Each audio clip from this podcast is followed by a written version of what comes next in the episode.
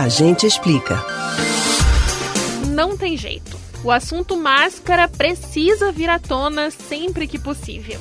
É que um ano depois, além da vacina, que enfrenta grandes dificuldades em ter um esquema concreto, o uso da máscara é a única barreira efetiva no combate ao coronavírus hoje. Há muito tempo a gente já sabe que elas são mesmo capazes de nos proteger caso nós entremos em contato com o vírus. Mas o fato é que ainda falta informação. Ainda tem muita gente fazendo uso errado desse aparelho e tem muitos mitos por aí. Quer entender os mitos e verdades sobre as máscaras? A gente explica.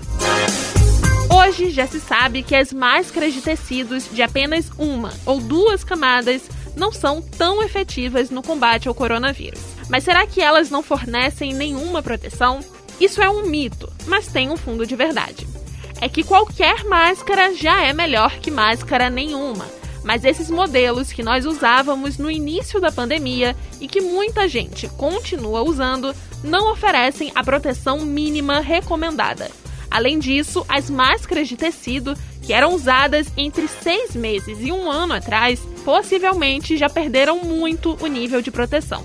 Isso porque, conforme você lava a máscara, as tramas de tecido podem ser afetadas e comprometer a proteção esperada. Se a sua única opção de máscara for a de tecido, a recomendação mais recente é que ela tenha três camadas de materiais específicos. A mais próxima do rosto deve ser 100% algodão, a do meio de material sintético e a última de poliéster.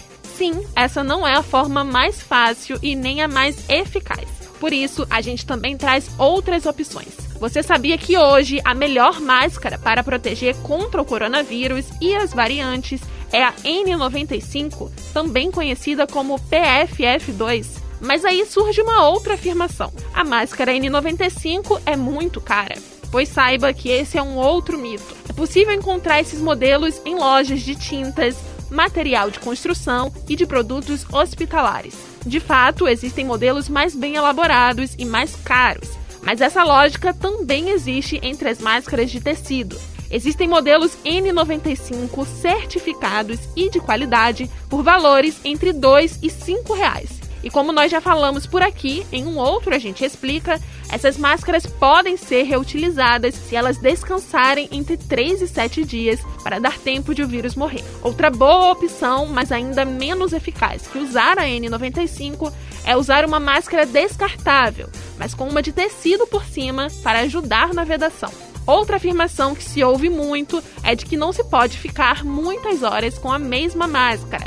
E nesse caso, é verdade. As máscaras de tecido devem ser trocadas a cada duas horas. Mas como elas não são mais tão aconselháveis quanto as cirúrgicas e a N95, é bom saber a duração dessas máscaras também. A cirúrgica deve ser trocada a cada 4 horas, ou se estiver úmida ou rasgada. Já a N95 pode ser usada até 8 horas seguidas, e caso você passe disso, ela ainda é a melhor opção.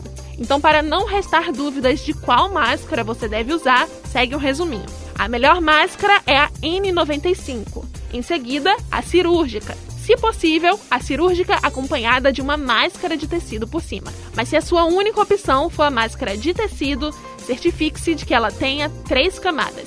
Caso não tenha, a proteção será menor, mas ainda melhor que máscara alguma.